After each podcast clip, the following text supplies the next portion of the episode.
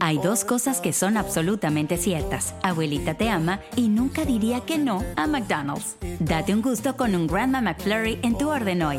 Es lo que abuela quisiera. Barata En McDonald's participantes por tiempo limitado.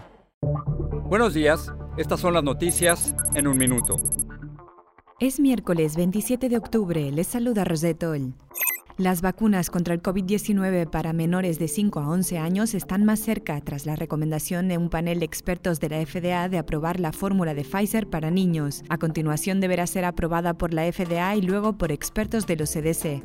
En Houston, Texas, la policía detuvo a la madre del niño de 9 años muerto hace un año, cuyos restos fueron hallados en un apartamento en el que vivían abandonados otros tres hermanos menores. También fue detenido el novio de la madre y ambos fueron acusados de homicidio.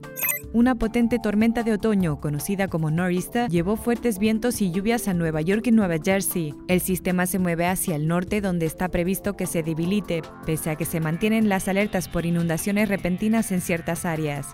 Los demócratas avanzan bajo presión en la redacción del proyecto de presupuesto con el que buscan aumentar la red de protección social y definir políticas contra el cambio climático.